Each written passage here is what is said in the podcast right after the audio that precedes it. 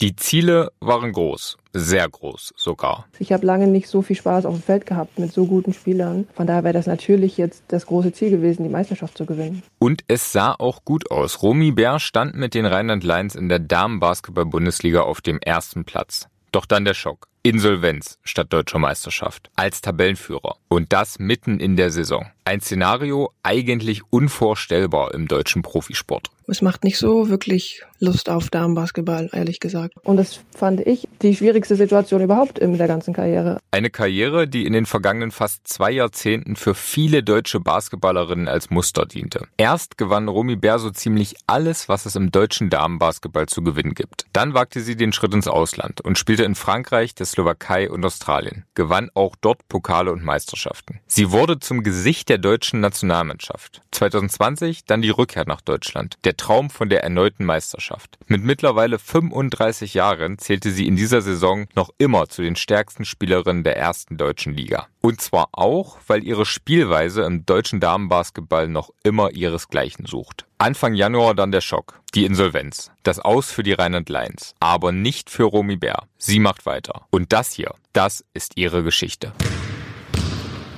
Ostball, der Podcast über erstklassigen Basketball aus dem Osten von Daniel George. Eine Produktion von MDR Sachsen-Anhalt und Sport im Osten. Hallo und herzlich willkommen zu Ostball. Mein Name ist Daniel George und ich begrüße euch zur ersten Folge im neuen Jahr. Und für diese Folge habe ich mich mit Romy Bär unterhalten. Besonders schön, der Vorschlag, sich mit ihrer Geschichte näher auseinanderzusetzen, kam aus der Ostball Community. Vielen Dank an Ronny für den Themenvorschlag. Und irgendwie hat sich das Ganze in den letzten Wochen dann verselbstständigt, denn auch Stefanie Grigoleit hat in der vorangegangenen Folge ja über Romy Bär gesprochen und zwar als ihr großes Vorbild. Wir hören einfach nochmal rein. Ich war immer ein Riesenfan von Romy Bär. Also da habe ich auch U20 damals gespielt, als ich glaube, sie ist 86 geboren, also nee, 87 geboren. Ja, die war schon immer mein Vorbild gewesen. Die fand ich schon immer cool, obwohl wir, also wir waren halt in einem Team, aber ich glaube, wir haben super wenig geredet, weil ich halt, ich glaube, damals war ich 17 und sie war halt schon 19 oder 20 und ich bin halt gerade noch so dazugekommen in die U20, obwohl ich noch viel zu jung war. Und da haben wir dann einmal eine U20 zusammen gespielt und äh, ja, ich glaube, ich habe gar nicht mit ihr geredet, weil ich so schüchtern war, aber ich fand die schon immer cool. Ich finde sie jetzt immer noch eine unglaubliche Spielerin, die ist halt super erfahren. Die scoret nicht immer viel, aber die hat alles im Überblick und äh, die sieht jeden und also die ist wirklich eine krasse Spielerin. Und noch bevor ich sie überhaupt für den Podcast angefragt hatte, da hatte Romy Bär diese Worte schon gehört. Denn Also Steffi hat mir erzählt, dass ich mir das anhören soll, als sie hier waren mit Alba. Als sie zu mir nach dem Spiel kommt, du musst dir das anhören. Ich habe ich hab gesagt, dass du immer mein Vorbild warst. Und ich so, ho. Weil sie auch gesagt hatte, wir haben ja nie wirklich irgendwie gesprochen. Also habe ich mir das dann angehört und dann war es so, oh cool.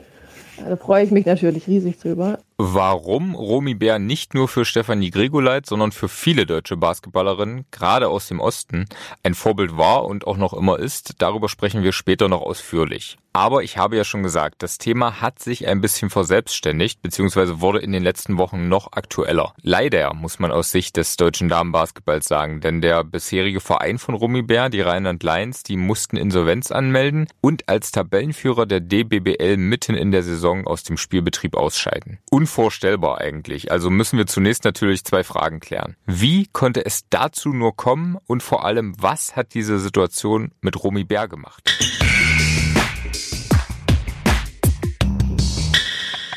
Um zu verstehen, wie es dazu kommen konnte, da werfen wir zunächst einen Blick zurück und zwar erst einmal in die persönliche Geschichte von Romy Bär. Die beginnt mit ihren ersten Schritten auf dem Parkett in Chemnitz.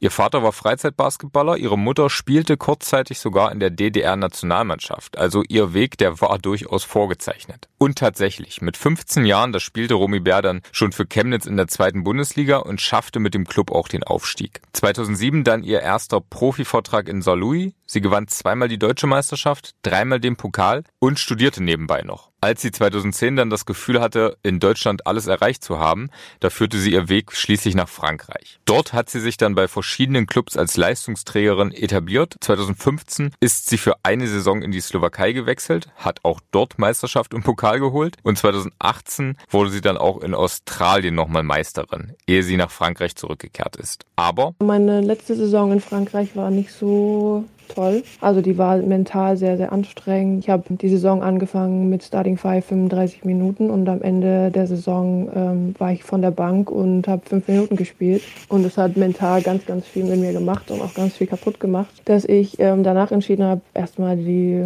Schuhe an den Nagel zu hängen und zu gucken, was ich überhaupt möchte, weil ich hatte einfach keinen Spaß mehr an meiner Arbeit, was ja aber eigentlich immer der Fall gewesen ist. Und dann ähm, sind meine Frau, die damals noch meine Freundin war, sind wir zu ihr nach Hause geflogen, nach Amerika und haben da neun Monate zusammen gelebt und wollten einfach mal gucken, ob wir uns da irgendwie vorstellen könnten, die Zukunft zu verbringen. Und dann kam Corona, dann bin ich auch, äh, wieder nach Hause geflogen, weil ich das mit dem Visa nicht riskieren wollte. Und dann war die Überlegung zu sagen oder die Agentin zu fragen, ob es in Deutschland irgendwas gibt, um das Jahr, was wir in Amerika gemacht haben, einfach in Deutschland zu wiederholen, damit wir einschätzen können, wo wir unsere Zukunft verbringen wollen. Und dann ja, kam das Angebot von den Rheinland Lions. Zweite Liga war dann eigentlich perfekt für mich, weil ich gar nicht wusste, ob ich überhaupt noch möchte. Und das hat mir auch den Druck genommen, sofort irgendwie performen zu müssen. Und ich konnte mich erstmal einfach nur auf mich konzentrieren und wieder Spaß finden am Basketball. Deswegen war das eigentlich perfekt. Gleich in ihrer ersten Saison bei den Rheinland Lions, da sicherte sich Romy Bär mit dem Team den Aufstieg. In der DBBL angekommen, erreichten die Lions direkt in der Debütsaison das Finale, scheiterten dort nur knapp an Freiburg. Und in der aktuellen Spielzeit, da sollte dann eigentlich der ganz große Wurf gelingen. Und man muss sagen, als Tabellenführer, da waren die Rheinland Lions auch auf dem besten Weg dahin. Aber bereits im November vergangenen Jahres machten Gerüchte über finanzielle Probleme die Runde und diese sollten sich dann auch sehr, sehr schnell als Fakten herausstellen. Das war halt auch dann zwei Monate, nachdem die Saison angefangen hat. Und dann denkst du dir schon so, hä? Jetzt so krasse äh, Probleme? Also wie hat die Liga denn dann die Mannschaft zugelassen? Also das fragt man sich natürlich dann. Ne? Ist ja jetzt nicht so, dass das Ende der Saison irgendwie knapp wurde und da, was weiß ich, irgendwie falsch kalkuliert war. Das war zwei Monate nach dem Saisonbeginn. Da ja. muss ja richtig was schiefgegangen sein. Aber zunächst, da sah es so aus, als würden die Rheinland Lions zumindest den Spielbetrieb bis zum Saisonende sichern können. Das sagt rückblickend auch Nina Probst, die als Basketballjournalistin unter anderem für das Fachmagazin Big arbeitet und den deutschen Damenbasketball eng begleitet. Immerhin hat der Verein ja am 1. Januar noch auf Facebook geschrieben, dass die Finanzierung jetzt gesichert sei. Aber in meinen Gesprächen äh, zu dem ganzen Thema mit verschiedenen Verantwortlichen habe ich schließlich erfahren, dass, ähm, ja, dass die Meldung gar nicht mit der Ligaleitung abgestimmt war. Eigentlich ganz im Gegenteil. Ähm, die Liga hat äh, nur einen Tag später gemeinsam mit der Insolvenzverwalterin der Lions dann ja auch den Teilnahmerechtsvertrag aufgekündigt und damit das Ende besiegelt. Und ja, in dieser Sache sehe ich das beste Beispiel dafür, ähm, was hier besonders schiefgelaufen ist, nämlich die komplette Kommunikation und Außendarstellung. Also da haben meiner Meinung nach nicht die richtigen Leute sich zusammengesetzt und versucht, die Situation bestmöglich zu lösen. Auch die anderen Vereine waren da wohl total vor den Kopf gestoßen. Die Lions haben sich äh, nicht bei denen gemeldet, um das mal alles durchzusprechen. Andersrum hat die Liga zwar mit der Insolvenzverwalterin gesprochen, aber nicht mehr mit den Lions. Da kam es dann wohl zu falschen Annahmen. Ja, im Endeffekt hat sich das Ganze ja für die Verantwortlichen bei der Liga und bei den Lions schon vor einigen Monaten angedeutet. Die Rheinland-Lion haben es von Beginn an eigentlich nur auf einen Geldgeber gesetzt, anstatt ihre Finanzierung breiter zu streuen. Das weiß man sogar als Laie, dass das nicht ähm, gesund ist und nicht äh, langfristig funktionieren kann. Das Problem sehe ich halt darin, dass die Liga das gewusst hat, ähm, aber vielleicht wohl einfach zu nachlässig mit der ganzen Situation umgegangen ist. Vielleicht hat man da einfach äh, zu spät reagiert. Und auch Simon Roth, einer der Macher des Damen-Basketball-Podcasts Talking Her Game, bedauert, was bei den Rheinland Lions geschehen ist. Und er äußert sein Unverständnis. Es ist schon so gewesen, dass sie als Aufsteigerinnen eine sehr gute Mannschaft gestellt haben letztes Jahr, waren auch völlig verdient in den Finals, sind auch in diesem Jahr dann noch besser gewesen vom Personal her und damit auch dementsprechend ja, verdient Tabellenführerin gewesen, haben das auch souverän durchgezogen. Jetzt ist die Frage, wie man das eben dann einschätzt. Also ich habe mir auch für dieses Jahr vorgenommen, so wohlwollend wie möglich auf alles zu reagieren. Dann könnte man das Projekt als sehr ambitioniert bezeichnen. Wenn man da einen Schritt weiter gehen möchte, und da zitiere ich jetzt einfach mal den ja, Geschäftsführer oder, oder sportlich Verantwortlichen aus Halle, dann wurden da Luftschlösser gebaut. Ich kann das von außen schlecht bewerten. Ich habe relativ viel Kontakt zu Martin Schwicker gehabt, immer über die Zeit. Und scheinbar wurden auch die Bedingungen, also das ist das, was ich erfahren habe, eigentlich erfüllt der Liga, aber letzten Endes, ja, sind da so ein paar Prozesse im Hintergrund abgelaufen, die, ja, eigentlich müsste sich das vermutlich mal jemand von außerhalb anschauen und dann mal so die ganzen Rollen der Beteiligten, angefangen logischerweise bei den Rheinland Lions, aber auch weitergehend bei der Liga oder dem Lizenzierungsausschuss anschauen dass dann mal geprüft wird, wer hier eigentlich was irgendwie in den Sand gesetzt hat. Denn letzten Endes ist es besonders schade, vor allem für die Spielerin. Weil mir ehrlich gesagt, die Vereine, die stehen bei mir nicht an erster Stelle und verantwortliche Funktionäre auf keinen Fall, sondern dass wir mit dem Projekt auf die Spielerin schauen und da sind halt einfach Jobs dann auch verloren gegangen. Und letzten Endes schien es wohl so, als wäre die Finanzierung abgesichert und letzten Endes wurde dann von der ja, Insolvenzverwalterin gesagt, dass sie da ihrer Verantwortung irgendwie gerecht werden möchte und auch aus Fairnessgründen dann den Spielerin gesagt hat, ja, pass auf, ihr seid freigegeben und man möchte sich da wohl nicht auf einen, ja, eine rechtliche Auseinandersetzung mit der Liga einlassen, aber dadurch, dass sich das so lang gezogen hat, das habe ich auch noch nicht so mitbekommen. Also natürlich ist, ist es schwierig, in puncto Professionalität da auf die DBBL draufzuschauen, wenn da halt ein hauptamtlicher Geschäftsführer ist und dann eine weitere Angestellte und alle anderen das so in ihrer Freizeit machen, dann ist es natürlich ja schwierig, das alles irgendwie zu managen. Aber trotzdem muss da ja ein Lizenzierungsausschuss vielleicht noch ein bisschen genauer draufschauen, dass für alle Teams dann das natürlich auch machen und nicht nur da besonders draufschauen. Und ja, es ist unvorstellbar eigentlich, dass das bei einem Tabellenführer in der BBL zum Beispiel passiert. Also weiß nicht, Alba hatte ja auch schon mal Probleme oder Bamberg hat natürlich auch finanziell zurückgesteckt. Also ist jetzt nicht so ganz aus der Welt, aber ich denke, dieser Fall ist schon in gewisser Weise einzigartig und er ist vor allem sehr, sehr schade von draußen zu beobachten. Zum Verständnis an der Stelle nochmal zwei Ergänzungen. Martin Spicker, das war der Geschäftsführer und zugleich auch größte Geldgeber der Rheinland Lions. Und der Geschäftsführer des Gießer Lions MBC aus Halle, der gesagt hat, dass bei den Rheinland Lions Luftschlösser gebaut wurden, das war Martin Geisler. Und seine Aussage, die bezog sich wohl vor allem auf die Gehälter, die bei den Rheinland Lions gezahlt wurden und die wohl weit über den marktüblichen Gehältern in der DBBL lagen. Was diese ganze Geschichte über die Probleme der DBBL BWL aussagt und was vor allem in Zukunft besser werden muss, das besprechen wir gleich noch ausführlicher. Aber wichtig ist erst einmal zu klären, wie haben die Spielerinnen, wie hat Romy Bär diese ganze Situation, diese am Ende doch monatelange Ungewissheit verkraftet? Also erstmal war es auf jeden Fall ein Schock, weil eigentlich alle damit gerechnet haben, dass wir weiterspielen und finanziell war die Nachricht, okay, wir sind weiter bis Ende der Saison. Und das hatten wir dann halt auch geglaubt. Und ähm, dann ist es doch anders gekommen, schön ins neue Jahr gestartet mit schlechten Nachrichten. Also ich meine, wir sind seit Anfang November sind wir in einem total mentalen komischen Status. Wie man sich da überhaupt auf Basketball konzentrieren konnte, ähm, weiß ich gar nicht, wie wir das alle geschafft haben. Zum einen, sagt Romy Bär, sei die grundsätzliche Kommunikation sowohl vom Verein als auch von der Liga einfach schlecht gewesen. Und zum anderen, finde ich, sollte man auch einfach mal darüber nachdenken, was man eigentlich mit den Leuten macht, die auf dem Feld stehen. Weil ich glaube, daran hat keiner gedacht, dass das so ein Hin und Her ist und keine Entscheidung getroffen wurde von der Liga-Seite. Ich meine, die hätten ja auch sagen können, okay, ihr habt nicht das Geld, okay, tschüss. Haben sie aber ja nicht, sondern das hat sich ja zweieinhalb Monate gezogen. Und das fand ich die schwierigste Situation überhaupt in der ganzen Karriere. Ich weiß nicht, wie das Leute machen, die Amerikanerin bei uns, die gerade vom College kommt. Die denkt wahrscheinlich, das Profileben ist genauso kompliziert, wie diese Saison war. Einfach ein bisschen mehr mal mitdenken, was es auch mit den Spielern macht. Auch wenn sie sagt, dass es die schwierigste Zeit ihrer Karriere war. Natürlich konnte Romy Bär aufgrund ihrer Erfahrung etwas besser mit der Situation umgehen als eben noch ganz junge Spielerinnen, als noch jüngere Teamkolleginnen. Und doch macht sie sich natürlich so ihre Gedanken, was den Zustand des deutschen Damenbasketballs angeht, der ja nicht zuletzt aufgrund der Insolvenz der Rheinland Lions aktuell eher im Krisenmodus ist. Aber wenn ich jetzt mal zurückdenke, als ich noch klein war, dann da war ja gerade Deutschland richtig, richtig gut und da haben die, waren die bei EMs immer dabei mit Mali Askamp und so. Da war das ja schon so, boah, schau dir die Frauennationalmannschaft an und die ganzen Leute, die da spielen und wie erfolgreich die sind. Und dann, als ich dann so angefangen habe, Profi zu werden, noch in Deutschland, also dann Ende Chemnitz-Zeit, Anfang Saarlouis, da war ja die Stimmung auch ganz anders. Also in Saarlouis war die Halle voll, in Wasserburg war die Halle voll. Da wurde außerhalb der, also vor der Halle auf dem Parkplatz gestreamt bei den Meisterschaften. Und das war einfach so ein eine ganz andere Dimension und das gibt es, glaube ich, jetzt einfach gar nicht mehr. Also auch dieses vielleicht ein Stück weit familiäre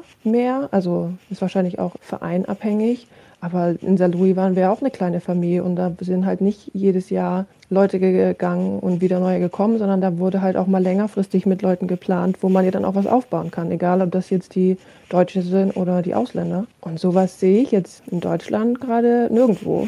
Fast zehn Jahre lang war Romy Bär im Ausland unterwegs, vor allem in Frankreich. Auch und vor allem, weil das sportliche Niveau einfach höher war als in der DBBL. Und das finanzielle sowieso. Also ich kann hier nur wirklich mit Frankreich vergleichen, weil das eine Jahr Slowakei war, jetzt, das war ja eher für Euroleague, weil die Liga an sich war ja richtig, richtig schlecht. Im Vergleich zu Frankreich fehlt ganz viel Professionalität, also in den Vereinen an sich schon mal. Die ganze Struktur ist da nicht da. Die haben maximal vier Ausländer, also zwei Amis und zwei Europäer ähm, und haben halt einfach ein viel stärkere Franz also die Französinnen sind einfach an sich viel stärker. Die sind natürlich auch ganz anders aufgebaut in ihrer Federation, weil das natürlich schon von ganz jung auf strukturiert da läuft. Aber da hängen wir halt komplett hinterher. Eine harte Bestandsaufnahme, die allerdings auch Simon Roth vom Podcast Talking Her Game bestätigt. Ich möchte niemandem die Leidenschaft absprechen oder den Willen, dass man da etwas bewegen möchte.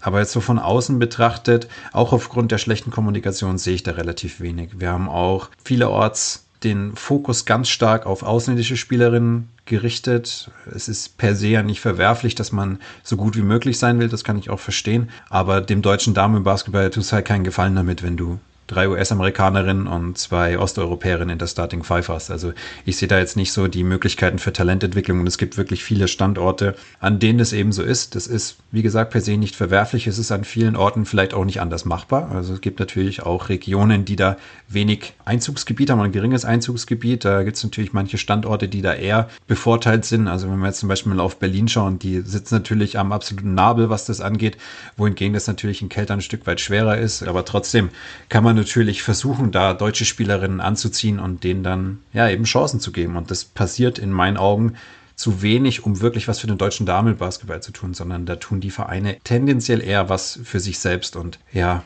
die Liga war letztes Jahr deutlich attraktiver als im Jahr zuvor, muss ich sagen. In diesem Jahr war das so ein, so ein Zwischending. Also letztes Jahr hat man wirklich richtig, richtig guten Basketball gesehen und auch sehr gute Spielerinnen. Aber insgesamt ist das spielerische Niveau natürlich im europäischen Vergleich immer noch sehr, sehr niedrig und das liegt auch einfach daran, dass da kein Geld drin ist und dass da für die Spielerin auch kein Geld zu holen ist. Und wenn du das hauptberuflich machst und dann am Ende des Monats, ja, mit irgendwie 900 Euro rausgehst, also da, das ist jetzt vielleicht ein ganz blöder Vergleich, aber da kannst du bei einer Fastfood-Kette mehr Geld verdienen und hast weniger Stress, vermutlich. Da frage ich mich natürlich, woran liegt das? Das Problem ist einfach, dass die Attraktivität nicht gegeben ist, denke ich, für Sponsoren und die Liga auch nicht über die Sichtbarkeit verfügt, um da großes Geld anzulocken. Und letzten Endes ist die Frage auch immer, wer ist das Gesicht der Liga? Das kann ich jetzt für die DBBL nicht beantworten und mir fallen, obwohl ich die Liga nicht verfolge, BBL-Spieler ein, die halt ein Gesicht der Liga sind, wie zum Beispiel ein Basti Doret halt, ne, der lang in, in Bayreuth gespielt hat. Solche Leute fallen mir dann ein, obwohl ich die Liga nicht verfolge und für die DBBL gibt es von außerhalb dann einfach sowas nicht. Das heißt also, puncto Nachhaltigkeit sind meiner Meinung nach die richtigen Stellschrauben, Stellschrauben nicht gedreht worden, wie eben Nachwuchsförderung, Vermarktung und ja, auch Finanzierung. Und das hat man jetzt auch bei den Rheinland Lions, denke ich, gemerkt, dass das Geld dann einfach nicht da gewesen ist, womit man vielleicht gerechnet hatte äh, oder was man sich ausgerechnet hatte. Und dem stimmt auch Basketballjournalistin Nina Probst zu, die bezüglich der Insolvenz der Rheinland Lions sagt. Also mir führt es einmal mehr vor Augen, wie wenig Geld eigentlich im deutschen Damenbasketball vorhanden ist. Natürlich äh, wird einiges an Budget benötigt, um eine Saison zu stemmen, aber jetzt mit zum Beispiel dem Fußball, auch der Frauen oder Basketball der Männer ist es ja trotzdem nicht vergleichbar. Trotzdem gibt es immer wieder Fälle, ähm, hat man ja auch äh, bei Bad Aibling damals gesehen, wo es dann mit der Finanzierung einfach nicht hinhaut. Und ja, das finde ich äh, total schade, dass der Sport dann mitunter auch an solchen Dingen scheitert und dass da wohl einfach nicht äh, genügend Sponsoren da sind, die da ähm, entsprechend unterstützen. Für den deutschen Frauenbasketball war das jetzt natürlich kein äh, sonderlich rühmliches Aushängeschild, was da passiert ist. Vor allem eben, weil es einfach jetzt mitten in der Saison war und die Lions ja ähm, ganz oben in der Liga gestanden haben. Aber ja, das Lizenzierungsverfahren der Liga wurde angepasst und soll auch weiter verbessert werden. Ich hoffe einfach, dass äh, solche gravierenden finanziellen Probleme dann ja frühzeitig erkannt und aber dann auch entsprechend angegangen werden, dass man sich nicht mehr in so einer Situation befindet. Weil vor allem für die Fans, das hat man ja auch an den Reaktionen auf äh, Facebook gesehen und besonders natürlich für die Spielerinnen ist das eine Situation, die nicht tragbar ist und mit professionellem Sport dann an der Stelle wenig zu tun hat.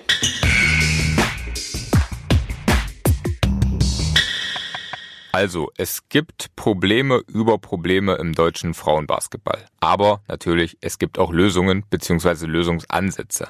Zum Beispiel so ein Konstrukt wie bei Alba Berlin oder dem Gieser Lions MBC aus Halle. Also sowohl Männer als auch Damen Erstligateams in einem Verein unter einem Dach. An dieser Stelle verweise ich auch gerne noch einmal auf unsere Folge mit Stefanie Grigoleit von Alba Berlin, in der es auch um dieses Konstrukt und seine Vorteile ging. Einen weiteren Lösungsansatz, den sieht Simon Roth jedenfalls in der Rolle von deutschen Spielerinnen in der Liga. Man kann lange darüber streiten, ob man eine deutschen Quote braucht, äh, ob es die wieder geben soll. Ich meine, dass sich mal auf etwas geeinigt wurde, dass man bei der Kaderzusammenstellung da auf ein 50-50-Verhältnis schaut. Es ist auf jeden Fall so, dass Wasserburg vor einigen Jahren, also der Serienmeister, der ja aktuell ja, ganz tief drin ist im Abstiegskampf in der zweiten Liga, nachdem sie letztes Jahr aus der ersten Liga abgestiegen sind, die hatten mal gar keine deutschen Spielerinnen eingesetzt und dann ja, wurde ja das komplett gekippt, dass man deutsche Spielerinnen einsetzen muss, nach meinem Wissen. Und das wurde dann auch von einigen Vereinen so praktiziert. Oder man hat eine deutsche Spielerin drin gehabt, die dann Minuten gesehen hat, aber das ist nicht nachhaltig. Und meiner Meinung nach müsste da mal deutlich mehr drauf geschaut werden, dass man junge deutsche Spielerinnen Minuten verschafft. Aber logischerweise müssen die Spielerinnen auch gut genug sein. Also ich kann nicht nach Quote gehen und dann sagen, ich habe eine deutsche Spielerin auf der Bank und die schmeiße ich dann in den letzten zwei Minuten mal rein in der ersten Halbzeit und dann sitzt sie auch nur draußen. Damit ist auch niemandem geholfen. Das heißt also, man müsste wirklich versuchen, da ja breit in die Förderung zu gehen. Und da sind wir aber an einem Punkt angekommen, wo das nicht mehr Verantwortung der Liga ist, sondern Verantwortung des Verbandes, vermutlich. Aber die Liga müsste halt schauen, dass diese Spielerinnen dann integriert werden und auch Spielzeit bekommen. Denn es gibt schon genug gute junge deutsche Spielerinnen, die da eine Chance verdient hätten. Und wenn man dann eben vielleicht mal den einen oder anderen Rückschlag in Kauf nehmen muss, dann wäre das eben so. Weil ich denke nicht, dass es einen Verein aus der Liga kegeln würde, wenn er eine oder zwei deutsche Spielerinnen mal öfter von der Bank ins Spiel bringen müsste. Das sieht Romy Bär genauso. Sie wünscht sich, dass man irgendwie einen, einen Plan aufstellt, der einfach langfristig das Niveau hebt. Also angefangen bei, bei dem Nachwuchs zu, wie müssen die Vereine aufgebaut sein oder aufgestellt sein in der zweiten, ersten Liga und wahrscheinlich mit einem mit einer Restriction, wie viele Ausländer spielen dürfen. Also jetzt nicht sofort, aber mit dem Ziel halt, dass die Liga stärker wird und die muss ja kein Frankreich-Level erreichen, aber wenigstens so, dass mehr und mehr gute deutsche Spieler daraus ähm, entstehen. Und das wiederum würde ja perspektivisch vermutlich auch dazu führen, dass es eben diese von Simon Roth bereits angesprochenen Gesichter der DBBL vermehrt geben würde. Und diese wiederum würden sich dann besser vermarkten lassen. Ja, die Liga wird sich selbst vermarkten müssen. Also wenn man draufschaut, wie das andere professionelle Ligen machen, klar muss eine Fußball-Bundesliga das nicht machen, weil genug Leute Interesse daran haben, damit Geld zu verdienen, allen voran so Sportmedien wie Sportbild oder Kicker und so weiter und so fort. Das passiert ja davon ganz alleine, dadurch, dass es im Fernsehen zu sehen ist. Logischerweise kriegst du die Bundesliga live auch nicht im Free TV. Und äh, das ist ja bei der DBBL jetzt auch so. Nur das Problem ist halt eben, dass die Leute deutlich bereiter sind, für Fußball zu bezahlen als für Basketball in Deutschland und die Leute sind auch deutlich bereiter für Herrenbasketball als für Damenbasketball zu bezahlen. Das heißt, du bist in der Schublade irgendwo ganz hinten und musst, musst hoffen, dass du gesehen wirst, irgendwie zufällig. Es gibt logischerweise lokale Medien, die darüber berichten. Dann schreibt eine Zeitung aus Halle oder Mitteldeutschland schreibt dann eben über die Gießer Lions. Dann gibt's natürlich Zeitungen im Ruhrgebiet, die sich dann mit Bochum auseinandersetzen oder Zeitungen in Köln, die auf die Rheinland Lions blicken. Aber in der Gesamtdarstellung ist es wenig, weil die Liga nicht die Attraktivität Attraktivität hat, die diese Medien anzulocken oder dann auch das Geld dann eben zu generieren, dass sich das lohnt, dass man sagt, okay, wir machen jetzt da diese Berichterstattung. Wir machen das logischerweise auch unentgeltlich. Wir haben zwar so einen kleinen Support eingerichtet, aber da kommt jetzt auch nicht so viel Geld rein, dass wir kostendeckend arbeiten könnten. Das heißt, es ist natürlich dann mit einem Aufwand und einem Verlust an Zeit, also die möchte ich sowieso nicht in Rechnung stellen, das wäre dann astronomisch verbunden und von daher ist es, denke ich, auch nicht attraktiv, da darüber Berichte zu machen. Und ähm, ja, du bist in der Nische der Nische und je tiefer du in die Schublade gehst, desto weniger Licht kommt eben hin. Und um im Bild zu bleiben, die DBBL ist kürzlich noch etwas tiefer in die Schublade eingetaucht. Zumindest was das Bewegbildangebot der Partien angeht. Also es gibt seit dem zehnten Spieltag eben diese Paywall, dass man für 1,99 Euro die Spiele für 30 Tage dann abrufbar hat. Das gilt für ja, zurückliegende Spiele genauso. Also es ist jetzt nicht nur das Live-Schauen, sondern ähm, du hast dann das eben alles on demand zur Verfügung. Das Problem ist, dass der Player auch nicht so wirklich hilfreich ist. Das heißt, beim Zurückspulen und so weiter hast du auch wenig Möglichkeiten. Die Streamqualität ist leider nicht gut. In vielen Hallen liegt das ja entweder am Equipment oder an der WLAN-Verbindung oder an anderen Dingen. Du hast manche Vereine, die wirklich versuchen, da ein attraktives Produkt hinzulegen. Und ja, diese 1,99 Pay-per-View sind meiner Meinung nach einfach die falsche Methode, zu versuchen, da eben an das, an das Geld zu kommen. Man hat es scheinbar der Liga sehr frühzeitig mitgeteilt, vor der Saison schon, dass das passieren kann falls es sich finanziell nicht stemmen lässt für den Streaming-Anbieter. Von daher finde ich das auch komplett fair, wenn das so gelaufen ist. Es ist auch das gute Recht von Sporttotal, mit den Produkten Geld verdienen zu wollen. Das ist ein Wirtschaftsunternehmen und kein äh, Wohltätigkeitsverband. Von daher ist es auch alles in Ordnung. Aber die Art und Weise, wie das Ganze aufgezogen ist, du hast nur eine Bezahlmethode. Ich glaube, dass das aus dem Ausland auch überhaupt nicht möglich ist. Das heißt also, Eltern von Spielerinnen können das dann auch nicht nachverfolgen, wenn es Importspielerinnen sind. Das heißt, man beschneidet sein Publikum noch weiter und ja, das schadet logischerweise dann der Liga, weil wieder weniger Sichtbarkeit da ist. Und wir hatten das letztes Jahr schon in den Playoffs, da haben die Einzelspiele 3,99 gekostet. Das habe ich letztens nachgeschaut, da war ich schockiert, weil ich gedacht hatte, das wären auch nur 1,99 gewesen, aber da war es da tatsächlich das Doppelte. Und ich hatte dann so ein bisschen geummt oder orakelt, dass man dann wahrscheinlich mit so einer Dropout-Rate von 90 bis 95 Prozent rechnen kann. Ähm, und das äh, ist nach Blick auf die Zahlen auch so eingetreten, wo ich mich dann schon gefragt habe oder wir uns im Podcast gefragt haben, wie das dann noch werbefinanzierbar ist, wenn ich dann meinen Werbepartnern erklären muss, ja, es schauen halt jetzt nicht mehr 1000 Leute die Spiele, sondern 50 oder 100. Das ist dann schon ein heftiger Unterschied und ja, es ist ein großes, ein großes Dilemma. Nach Aussage der Liga wird da mit Hochdruck dran gearbeitet. Es läuft jetzt schon seit einigen Spieltagen. Es wurde nichts weiter kommuniziert. Das heißt, man ist dann ein bisschen auch im Dunkeln gelassen. Und ich muss sagen, als jemand, der 70 Prozent der Spiele der Liga gesehen hat, meist in einem All-Possession-Recap über, über ein externes Tool und auch teilweise mit erhöhter Geschwindigkeit, einfach um das alles so reinzubringen, dass ich seit zwei Wochen jetzt kein einziges Spiel mehr gesehen habe. Also das ist dann schon ein großer Unterschied. Die ganze Situation hat schlussendlich dazu geführt, dass die Macher des Projektes Talking Her Game ihren Podcast erst einmal aussetzen. Also quasi Ehrenamtliche, die bislang als Hobby über den Damenbasketball berichtet haben, haben keine Lust mehr darauf. Und das ist aus Ligasicht natürlich eine unfassbar bedauerliche sportliche Entwicklung, die Simon Roth aber wie folgt begründet. Es gibt aktuell ein sehr vergiftetes Klima, würde ich jetzt mal sagen, zwischen den Vereinen. Das hängt zum Teil mit der Insolvenz der Rheinland Lions zusammen, aber auch mit so ein paar ja, generellen Punkten, wo ich sagen muss, das macht einfach keinen Spaß, weil auf der Ebene der Verantwortlichen einfach so Giftpfeile hin und her geschossen werden in, ja, in einem Maß, was ich irgendwie nicht für nicht für gesund befinde, äh, wo dann Formulierungen verwendet werden, die ich nicht für unglücklich halte, sondern schon für unwürdig. Also ähm, wenn dann davon gesprochen wird, dass man eben aus der zwar in Anführungsstrichen, aber trotzdem steht der Begriff halt da Insolvenzmasse der Rheinland Lions äh, sich bedient und eine Spielerin verpflichtet. Ich bin mir dessen bewusst, dass das ein Begriff aus dem Rechtsdeutsch ist, aber das ist dann so definiert, dass es eben Vermögenswerte sind und ich möchte keine Menschen als Vermögenswerte bezeichnet wissen, auch nicht in Anführungsstrichen. Und ja, dann immer wieder solche Geschichten, wo man jetzt auch ja, Formulierungen eben findet, dass da das bis zum Vorwurf des Insolvenzbetrugs geht.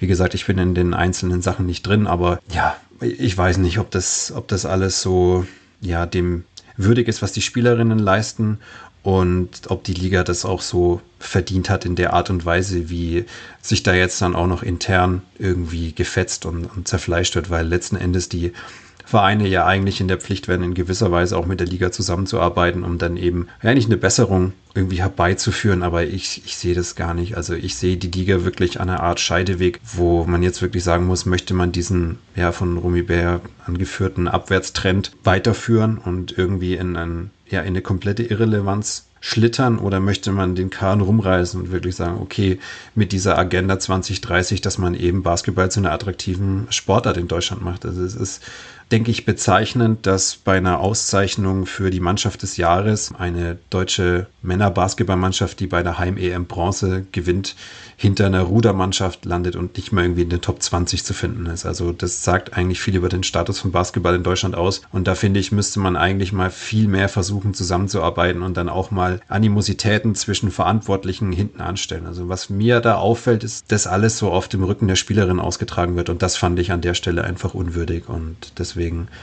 ja, habe ich dann beschlossen, meine Freizeit eben nicht mit diesen Themen dann irgendwie noch zu belassen oder mich selbst damit zu belassen, weil ich dann schon sagen musste, dass ich an dem Punkt angekommen war, wo ich gesagt habe, es macht mir halt einfach keinen Spaß und das ist ein Freizeitprojekt und ein Hobby sollte Spaß machen. Also wer betreibt denn ein Hobby, das ihm keinen Spaß macht? Das ist dann schon, ja, einfach der Punkt gewesen, wo ich dann auch mit meinem Team geklärt habe, okay, wir setzen das aus. Ähm, auch die Entscheidung mit der Paywall fanden wir nicht gut. Das heißt nicht, dass wir generell dagegen sind, dafür zu bezahlen, sondern es müsste einfach ein Bezahlmodell her, das jetzt nicht 1,99 Euro Pay-Per-View pro Spiel ist, sondern man sagt, man kauft vielleicht einen Team Pass, wenn ich nur an Alba interessiert bin, äh, oder ich kaufe einen League Pass. Ich zahle ja auch für den League Pass der WNBA. Da zahle ich 20 Dollar. Das ist eigentlich wirklich geschenkt.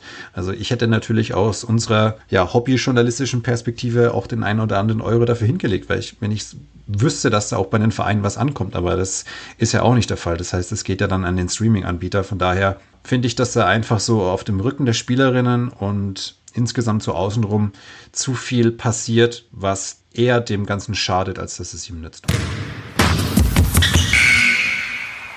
Simon Roth sieht die Liga also am Scheideweg. Und da sind ja auch Spielerinnen wie Romy Bär vielleicht ganz entscheidend. Schließlich, wir haben es ja schon angerissen, war und ist sie Vorbild für zahlreiche deutsche Basketballerinnen. Unter anderem im Podcast Talking Her Game wurde sie als Legende des deutschen Damenbasketballs bezeichnet. Und diese Formulierung, die erklärt Simon Roth so. Wenn deutsche Spielerinnen im Ausland spielen, dann spricht das schon viel über die Qualität. Also die eigene Liga hat nicht annähernd die Qualität, die jetzt eine französische Liga zum Beispiel mitbringt, wo Romy lang gespielt hat. Und sie hat ja auch in Frankreich ein sehr hohes Standing genossen und äh, ja auch lange in der Nationalmannschaft gespielt.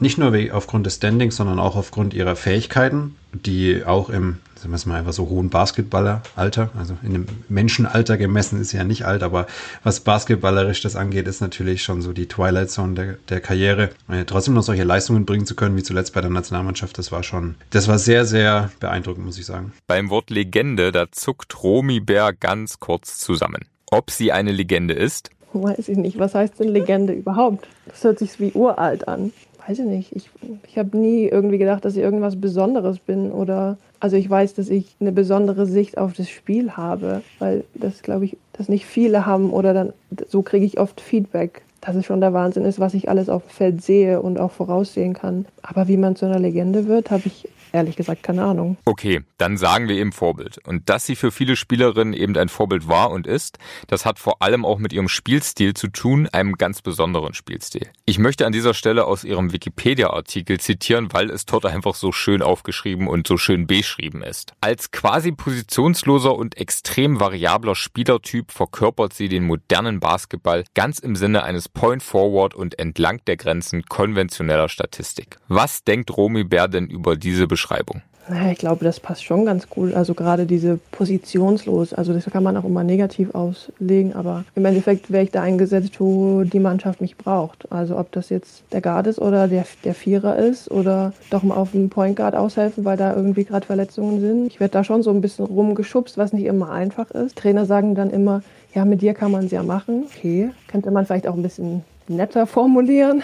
Aber ja, eigentlich stimmt's. Kann mich überall so ein bisschen anpassen und Dadurch, dass ich groß bin, kann ich auch mal auf der 4 spielen, aber natürlich immer mit dem Gesicht zum Korb, damit ich auch ja alles sehen kann und alle Spiele einsetzen kann. Ja, und jetzt will ich natürlich wissen, wie dieser Spielstil, der gerade zu Beginn ihrer Karriere im deutschen Basketball ja noch eine absolute Seltenheit war, überhaupt zustande gekommen ist. In Chemnitz wurde ich natürlich dann erstmal als Postspieler ausgebildet, weil ich war halt die größte in der Mannschaft. Und dann hatte ich aber durch die Sportschule halt auch super viel Individualtraining und dann ging es halt auch um Passtechniken und zu, und Sachen zu lesen und so. Und dann ist das, glaube ich, schon wieder super unbewusst und einfach automatisch passiert. Ich weiß gar nicht, ob das wirklich irgendwie gepusht wurde, sondern ob das dann einfach entstanden ist. Ich kann relativ gut vorausahnen, was jetzt als nächstes passieren wird. Also dafür muss ich erstmal die Spieler kennen. Das kann ich jetzt nicht mit einem komplett neuen Mannschaft. Aber man weiß ja dann schon so, okay, das wird jetzt höchstwahrscheinlich das und das passieren. Oder man kann die Verteidigung lesen und sieht, sie schläft einfach gerade komplett und dann passt du halt den Ball da als Bodenpassvektor. Und die oft sind halt die, die mich noch nicht kennen, die gucken gar nicht zum Ball, weil sie denken, na, ich habe dir jetzt gerade gepasst, jetzt muss ich in die andere Richtung laufen und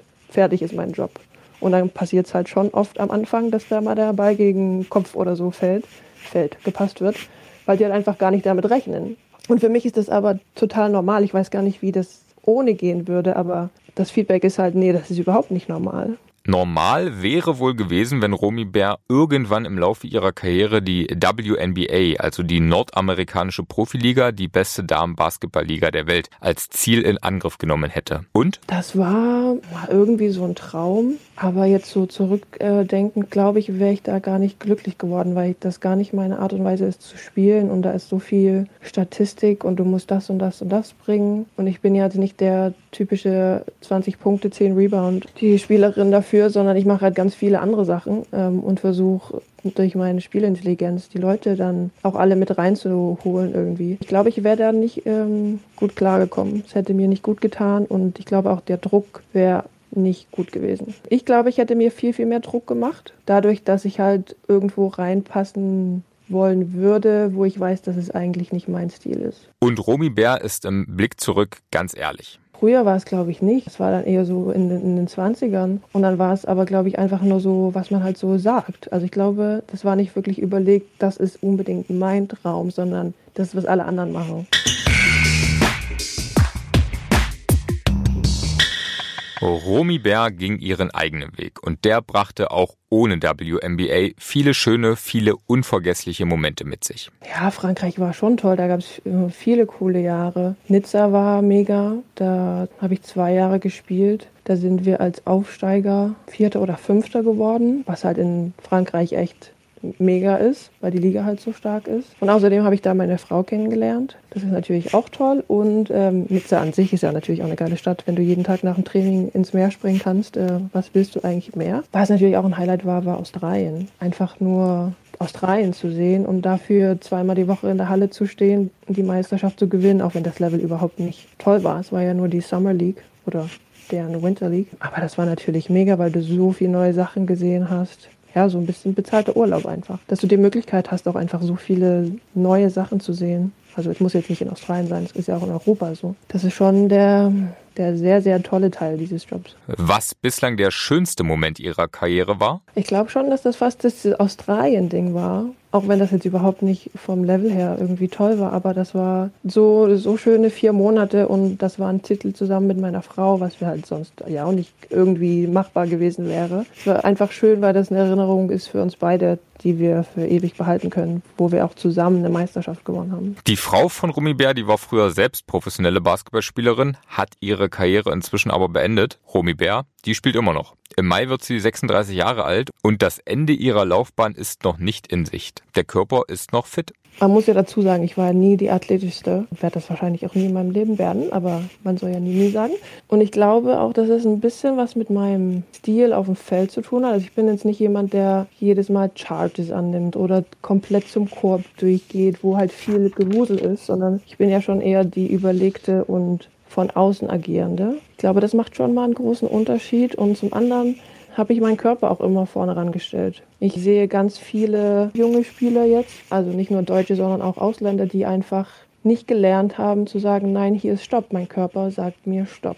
Und die gehen halt dann über den Schmerz drüber oder sagen halt nicht, dass sie irgendwas wehtut oder sie sich ein bisschen verletzt haben oder fangen wieder zu früh an. Und das habe ich halt nie gemacht. Ich war halt eher die andere Richtung, vielleicht ein bisschen zu vorsichtig manchmal. Aber sobald halt was wehgetan hat, dann war es halt, nee, stopp, ich warte jetzt oder gehe zum Arzt und lass das erst auschecken. Übertrainiere dann nicht mit dem Schmerz. Also, wie lange will sie denn noch spielen? Ich meine, da gibt es ja, wie man sieht, mit Mirna Paunovic gibt es ja kein richtiges Ende. Also, solange es Spaß macht, der Körper das mitmacht und das mit dem Leben nebenbei zu vereinen ist, sehe ich da kein wirkliches Ende oder keine Grenze und ähm, lasse das einfach auf mich zukommen. Zur Erklärung. Mirna Paunovic spielt in dieser Saison beim amtierenden deutschen Meister Freiburg und das mit Achtung, festhalten, 46 Jahren. Also sind noch zehn weitere Profijahre auch für Romy Bär drin. Podcaster Simon Roth sagt jedenfalls. Ich habe sie ja beim Länderspiel live gesehen und ich muss sagen, für ihre Art und Weise Basketball zu spielen, muss sie nicht viel sprinten, sondern sie macht einfach sehr, sehr viel schon in ihrem Kopf, bevor andere Spielerinnen an verschiedenen Positionen sind. Äh, ist für mich basketballerisch ein Genie, hat unfassbar viel Spaß gemacht, ihr zuzuschauen. Es ist für die Mitspielerin, glaube ich, auch sehr fordernd, äh, ihren Gedankenprozessen manchmal zu folgen. Ja, vielleicht ist es ein Stück weit auch überfordernd, aber so wie sie da jetzt gespielt hat, wenn man überlegt, dass sie auf dem Flügel eingesetzt worden ist, was ja jetzt eigentlich eine Position ist, die schon noch mehr Geschwindigkeit eventuell erfordern könnte, hat sie durch Cleverness einfach so viel, so clever gelöst, dass da auf jeden Fall noch drei gute Jahre drin sind, würde ich jetzt mal sagen. Hoffentlich ist sie mir nicht böse, wenn sie das hört. Also mindestens drei. Ich sag mal, aber mindestens drei richtig gute Jahre. Und dann, was kommt danach? Ja, das ist eine gute Frage, die oft in meinem Kopf rumkreist, weil man natürlich irgendwie gerne einen Plan hätte, aber wie man jetzt gelernt hat, kann man eh mit nichts planen, weil immer irgendwas passieren kann. Ja, eigentlich habe ich immer gedacht, nee, ich werde niemals Coach. Und jetzt kann ich mich schon so langsam damit anfreunden und auch weil so viele Leute sagen, hey, du musst Coach werden, das wäre so verschwendete, verschwendetes Talent. Und dann habe ich immer mal so ein bisschen mehr drüber nachgedacht und es ist ja auch eine Sache, die ich immer automatisch mache in jeder Mannschaft, dass ich halt einfach auch Feedback den Spielern gebe während des Spiels, einfach weil ich halt so viel, meistens so viel mehr sehe als die anderen, dass ich schon so ein Stück weit auf dem Feld coache. Ähm, von daher wäre das ja jetzt nichts, was ich irgendwie neu lernen müsste, sondern würde einfach nur das weitermachen, was ich sowieso schon mache, halt nur nicht mehr aktiv auf dem Feld, sondern neben dem Feld. Das wäre eine Überlegung. Ich habe mich, als ich in Frankreich war, auch weitergebildet und habe ganzheitliche Ernährungsberatung gelernt. Da wäre eine Überlegung, sich selbstständig zu machen und als Ernährungsberaterin zu arbeiten. Da ist aber immer so ein bisschen die, die Unsicherheit dabei, dass man ja dann komplett alleine dasteht. Und ich bin es gewohnt, seit 20 Jahren in der Mannschaft zu sein. Und ja, die Vorstellung, das alles so ganz alleine zu machen, ist irgendwie komisch. Aber noch ist es ja längst nicht so weit. Ganz im Gegenteil. Romy Bär ist so präsent wie lange nicht im deutschen Damenbasketball. Lange Jahre war sie ja das Aushängeschild, das Gesicht, die Kapitänin der deutschen Nationalmannschaft. Von 2015 an machte sie dann aber einige Jahre Pause. Da war es leider halt auch so, dass da keine Kontinuität drin war und keine Stabilität und jedes Jahr, bevor ich dann gesagt habe, ich mache es erstmal nicht weiter, war es ein neuer Coach ja, das war für mich dann so, irgendwann musste ich halt abwägen, ist der Sommer für meinen Körper wichtiger oder ist Nazio wichtiger? Also ist natürlich blöd zu sagen, aber dadurch, dass wir dann uns auch nie qualifiziert haben, war es dann eigentlich eine relativ einfache Entscheidung zu sagen, nee, meine Karriere geht vor und es hilft mir mehr, wenn ich im Sommer einfach auf mich aufpasse, als dass ich dann bei Nazio spiele für uns nicht qualifizieren. Im vergangenen Jahr, da kehrte sie dann aber in die Nationalmannschaft zurück und stand im November in der EM-Qualifikation für Deutschland auch wieder auf dem Parkett. Übrigens in Weißenfels, unweit ihrer Heimat Chemnitz entfernt. Ja, Nazio ist immer was Besonderes. Also das war jetzt auch noch, schon noch mal so ein krasser Moment, als ich wieder das Trikot anhatte und da die Hymne kam vor dem ersten Spiel in Weißenfels, als wir da jetzt im November waren. Das war schon noch mal was Besonderes und meine Eltern standen da im Publikum und ich habe gesehen, wie sie mich angeguckt haben und dann war es schon so, okay, jetzt schluck mal ganz kurz, zusammenreißen und weiter geht's. Es ist nicht so, dass das nichts bedeutet. Warum sie also in die Nationalmannschaft zurückgekehrt ist? Zum einen mal, weil ich wieder richtig viel Spaß am Basketballspielen habe. Und zum anderen waren ja dann die Jahre davor auch so, ich glaube, eine, eine Altersgruppe, wo einfach jetzt nicht so viele gute Talente rausgekommen sind. Jetzt sind halt geht das Level gerade wieder voll nach oben. Es gibt viele, die jetzt da nachrutschen und jetzt auch schon Top-Leute sind. Also ne, Leo Fiebig, Marie Gülich, Luisa Geiselhöder. Also das sind alles junge Leute, die da jetzt auch im Ausland spielen, was für mich halt auch super wichtig ist, weil zu dem Zeitpunkt, wo ich dann aufgehört habe, waren halt alle in Deutschland und die waren in Deutschland gut, aber sobald es im europäischen Basketball ging, wurden wir halt verprügelt, weil das eine ganz andere körperliche Intensität war und das kannte halt keiner, weil keiner außerhalb von Deutschland gespielt hat. Und das sind halt alles jetzt Punkte, wo ich mir denke, ich freue mich drauf, mit den Leuten einfach auf dem Feld zu stehen, weil ich weiß, dass sie auch mit meinem Stil was anfangen können. Die sind nicht überrascht, wenn der Ball kommt. Und darauf habe ich einfach Lust gehabt und dann habe ich halt einfach gesagt, hey, ich habe noch nicht meine Karriere in der Nation beendet. Ich wäre theoretisch hier, wenn ihr Lust habt, äh, ladet mich ein. Ja, und sie wurde eingeladen und will sich jetzt in weiteren Qualifikationsspielen im Februar mit Deutschland für die EM in diesem Jahr qualifizieren. Und auch sonst steht inzwischen fest, wie es für Romy Bär weitergeht. Trotz zahlreicher Angebote aus der DBBL ist sie sportlich zunächst einen Schritt zurückgegangen. Und zwar in die zweite Liga zum BBZ Opladen gewechselt. Am vergangenen Wochenende, da hat sie auch schon ihr Debüt gegeben und mit ihrem neuen Team den ersten Sieg geholt. Natürlich ausgerechnet gegen Chemnitz. Einige Sponsoren, die am Ende wohl auch die Rheinland Lions retten wollten, was zu spät kam, wie wir mittlerweile wissen, engagieren sich laut Romy Bär nun auch bei Opladen. Und diese Sponsoren haben die Vision, im Rheinland was aufzubauen. Und da das jetzt leider mit den Rheinland Lions nicht mehr geht und die da so viel Herzblut reingesteckt haben, haben die sich halt mit Obladen zusammengesetzt. Und Obladen ist stabil, also immer in der zweiten Liga, aber immer stabil oben mit dabei. Und die waren auch davon überzeugt, das jetzt mal in Angriff zu nehmen. Und klar weiß man nicht, was in zwei Jahren passiert, weil das haben wir ja jetzt gelernt. Aber weiß ich nicht, ich vertraue da erstmal und wenn halt, wenn es halt doch schief gehen sollte, dann öffnet sich wieder eine neue Tür, wie es jetzt ja auch passiert ist. Der Wunsch für den Rest ihrer Karriere, wie lange sie auch noch dauern mag, steht für Romy Bär jedenfalls fest. Ganz, ganz viel Spaß dran haben, weiter äh, am Basketball zu haben und die Karriere auch so verletzungsfrei zu beenden, wie sie die ganze Zeit war.